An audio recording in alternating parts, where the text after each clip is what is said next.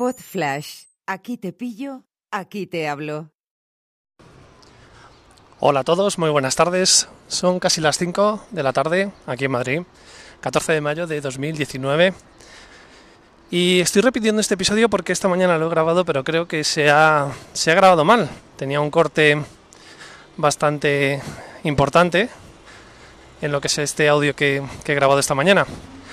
El tema del que hablaba era el tema de, de madrugar.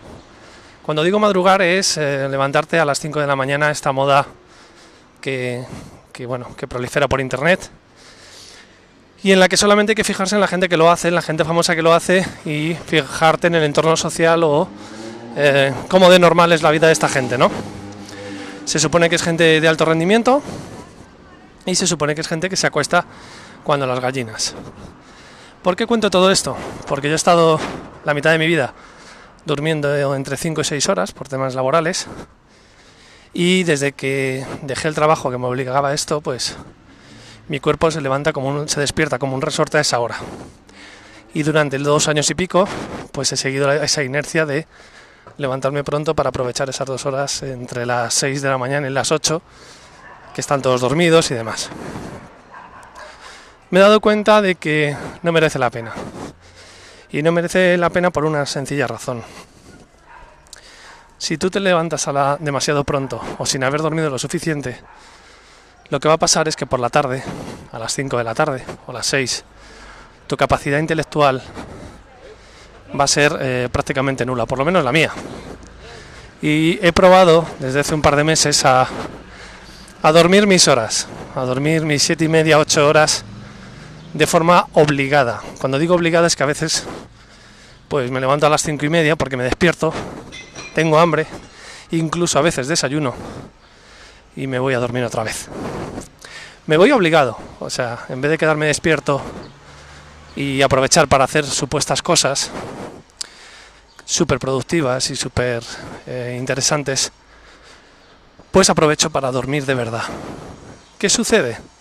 Que luego me despierto muchísimo más espabilado, con mucha más rapidez de mente, capaz de hacer más cosas en menos tiempo.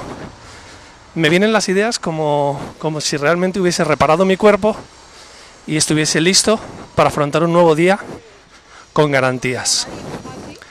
Y alguno me dirá, bueno, pero te puedes levantar pronto si te acuestas pronto, pero es que ahí entroncas con la parte, no voy a decir antisocial, pero esa socialización con tus seres queridos y cercanos, con amigos o con tu pareja simplemente, aunque solo sea para, para ver una serie o la entrevista del intermedio, o hacer el amor, o el humor, o lo que quieras, también forma parte de la vida. Por eso decía al principio que esa gente tipo Zuckerberg y demás, que se viste siempre igual, para no tomar decisiones, pues tienes que fijarte en qué tipo de vida lleva y si realmente la quieres tú para ti. Y no hablo de la cuenta corriente demasiado facilón. Con lo cual, pongamos en valor el hecho de dormir, porque es cuando nuestro cuerpo se repara, se regenera y queda listo para afrontar con garantías un nuevo día. Y como siempre, os invito a que me deis vuestra opinión sobre este tema, si habéis experimentado algo parecido, si habéis pasado por diferentes etapas y cuáles son vuestros hábitos de sueño. Ya sabéis que me podéis dejar los comentarios a través de Anchor, una aplicación gratuita que está en iOS y Android, se escribe Anchor en castellano. Y también en las notas del programa os dejo los métodos de contacto. Y para terminar, os voy a dejar con un mensaje de Edu del podcast En Suizados Express, él no lo dice, pero ya lo digo yo, eh, que me comenta sobre, sobre el tema que saqué ayer, sobre el tema de fichar y todo eso, que hasta la ministra ha dado una imagen bastante lamentable sobre tomárnoslo en serio. Adelante Edu, gracias a todos, chao. Hola Nacho, aquí Edu desde Suiza, ¿qué tal? Mira, pues eh, lo que has publicado, lo primero de todo, hola, hace mucho tiempo que no, que no nos intercambiamos mensajes. Tu, tu comentario sobre fichar me ha parecido muy interesante, me ha inspirado un episodio de mi podcast. No voy a decir qué, cuál es mi podcast, así no parece que me estoy introduciendo aquí para meter publicidad, pero solamente decirte que, bueno, a mí sí me parece bien lo de fichar y me parece también que, bueno, efectivamente la normativa, a ver cómo se aplica, ¿no? Que, bueno, puede ser complicado, pero me parece que le viene muy bien al que curra lo explotan y le viene pues un poquito menos bien al que le gusta hacer, hacer creer que trabaja y en realidad no está.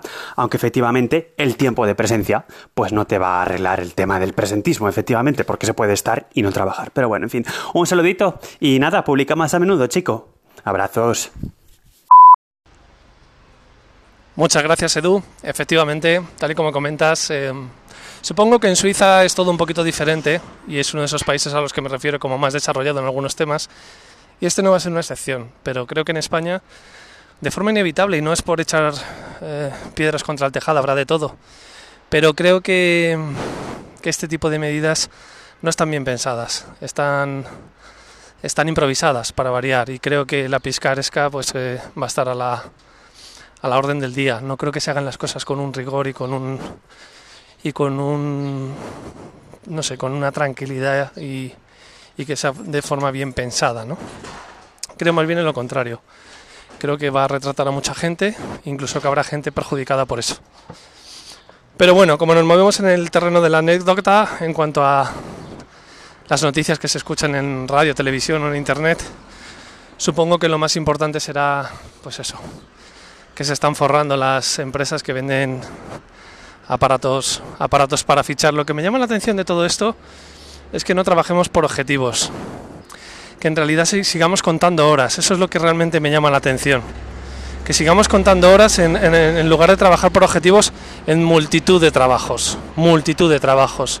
Si tú consigues un objetivo, unas cifras, terminar un tema eh, a las 4 de la tarde y tu compañero eh, lo termina a las 6, los dos salís a la misma hora. Ese es el drama, Edu.